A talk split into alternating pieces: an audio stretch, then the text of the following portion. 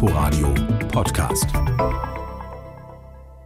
Sicher und effektiv sei das Mittel. Deswegen haben die Experten der Europäischen Arzneimittelagentur den Daumen gehoben und gesagt, der Corona-Impfstoff von BioNTech Pfizer der bislang Kindern ab zwölf Jahren verabreicht wird, ist auch was für die fünf bis elfjährigen, nämlich ein probates Mittel, um gegen Corona zu schützen.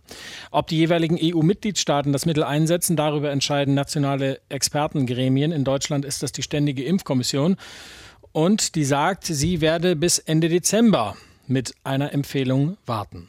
Martin Terhardt ist Berliner Kinder- und Jugendarzt und Mitglied der Ständigen Impfkommission. Guten Morgen, Herr Terhardt. Schönen guten Morgen, Herr Kober.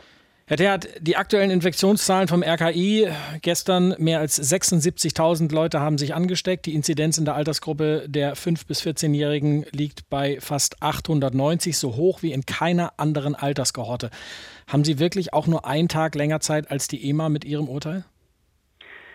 Ja, Sie haben das eben auch in der Anmoderation gesagt, dass wir warten. Wir warten natürlich nicht. Wir arbeiten und wir wollen so schnell wie möglich fertig werden, damit äh, wir möglichst zeitgleich mit der Verfügbarkeit des Impfstoffs ab dem 20. Dezember auch eine Empfehlung der STIKO für Deutschland haben werden. Ich gehe auch davon aus, dass wir dieses Zeitgerüst einhalten werden. Und äh, die Inzidenz ist hoch in dieser Altersgruppe, die ist auch in anderen Kinder- und Jugendlichen Altersgruppen am höchsten und das ist sie auch schon lange im Verhältnis zu anderen Altersgruppen. Das liegt einfach daran, dass wir in dieser Altersgruppe die meisten anlasslosen Tests machen und dann halt auch sehr viele asymptomatische Fälle finden. Und gleichzeitig ist aber die Krankheitslast in dieser Altersgruppe die niedrigste bei den 5- bis 11-Jährigen. Das heißt, das ist schwer zu verstehen, hm. wir müssen unterscheiden zwischen Infektion und Krankheit. Infektion bedeutet nicht automatisch, dass man auch richtig krank ist. Die meisten Kinder sind eben asymptomatisch oder haben nur ganz wenige Symptome. Nur ganz, ganz wenige kommen überhaupt ins Krankenhaus oder erst recht auf die Intensivstation. In den Krankenhäusern für Kinder liegen zurzeit Kinder mit schweren anderen Erkrankungen des, der Atemwege, aber Covid-19 ist kein großes Problem in Kinderkliniken zurzeit. Gut, aber asymptomatisch Erkrankte, egal wie alt sie sind, können das Virus ja nun auch weitergeben. Das ist richtig, aber auch Kinder tragen das Virus in einem geringeren Maße weiter als Erwachsene für kürzere Zeit und in geringerem Maße hm. und sind, sind nicht die Pandemietreiber, die sie immer genannt werden. Die Impfungen, die wir haben, brauchen wir zum individuellen Schutz vor schwerer Erkrankung und Tod. Und das brauchen wir vor allen Dingen für diejenigen, die jetzt noch ungeimpft sind. Und das sind am meisten gefährdet dabei die Erwachsenen, die okay. nicht geimpft sind. Das verstehe ich. Es gibt natürlich aber auch äh, viele Eltern, und ich will mich selbst da nicht ausschließen, die natürlich ihre Kinder in dieser Situation, in der die Inzidenzen durch die Decke gehen, auch schützen wollen. Ja. Die USA, Kanada und Israel verabreichen dieses Vakzin ja nun schon an unter Zwölfjährige.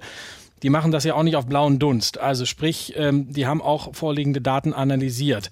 Reichen die der STIKO?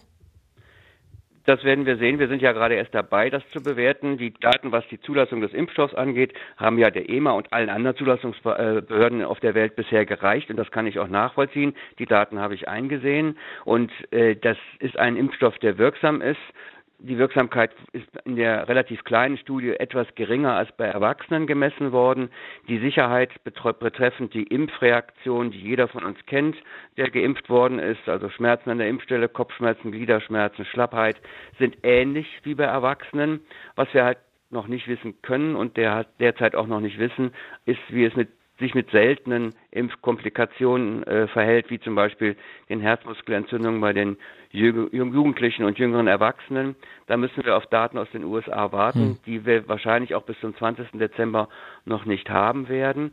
Aber ich kann natürlich die Eltern verstehen, die jetzt diesen großen Druck verspüren anlä anlässlich dieser hohen Zahlen. Aber wenn wir das medizinisch nochmal runterbrechen, dann ist die Situation für die Kinder deutlich weniger gefährlich als für die ungeimpften Erwachsenen. Und die Pandemie in Deutschland werden wir nur wirklich in den Griff bekommen, wenn wir eine hohe Impfrate auch in der Erwachsenenbevölkerung erreichen. Die Kinder spielen auch eine Rolle, aber eine kleinere, als ihnen immer zugemessen wird. 2,4 Millionen Impfdosen sollen äh, bis Ende Dezember in Deutschland verfügbar sein oder vielmehr ab dem 20. Dezember für eben jene Altersgruppe der 5- bis 11-Jährigen. Wie ist diese Menge einzuschätzen? Also, wie Sie richtig sagen, es ist ja ein ganz anderer zubereiteter und dosierter Impfstoff in ganz anderen Flaschen abgefüllt. Und deswegen dauert das auch so lange, dass wir den bekommen. Und der ist nicht sofort da, weil der von der Firma ja auch separat hergestellt werden muss und die bisherigen Lieferungen in andere Länder gegangen sind. 2,4 Millionen ist etwas mehr, etwas weniger als die Hälfte der Gruppe der 5- bis 11-Jährigen. Die Akzeptanz bei den Eltern wird sicherlich über dieser Hälfte liegen. Insofern brauchen wir insgesamt sicher mehr. Aber das ist ja die erste Lieferung, die ab dem 20. Dezember zur Verfügung gestellt werden soll. Ich gehe davon aus, dass das noch mehr werden wird und wir werden in den ersten zwei, drei Wochen gar nicht so viele Impfungen auf einmal schaffen können, weil wir ja gar nicht so viele hm. Ärzte zur Verfügung haben, die gleichzeitig impfen können. Insofern, das halte ich für normal, dass wir jetzt auch mit 2,4 Millionen, das heißt mit der Hälfte des Bedarfs erstmal anfangen können. Wir müssen davon ausgehen, dass es auch genügend Eltern gibt, die noch Sorge haben und noch ja. nicht sofort die Impfung geben wollen. Ja. Aber wir brauchen diese Impfung ganz dringend, das ist mir ganz wichtig, für die Kinder und Jugendlichen und jetzt die kleineren Kinder mit starkem Risiko für schweren Verlauf. Und das sind Kinder mit Vorerkrankungen. Für die ist es ein Segen, dass es jetzt einen separaten Impfstoff gibt. Und bis zum 20. Dezember, wenn dann diese Lieferung äh, da sein soll, will sich die STIKO auch entschieden haben, ob sie die Corona-Impfung von BioNTech für die 5- bis 11-Jährigen empfiehlt. Martin Terhardt, Berliner Kinder- und Jugendarzt und Mitglied der Ständigen Impfkommission. Vielen Dank für das Gespräch heute Morgen. Danke Ihnen auch. Tschüss. Inforadio Podcast.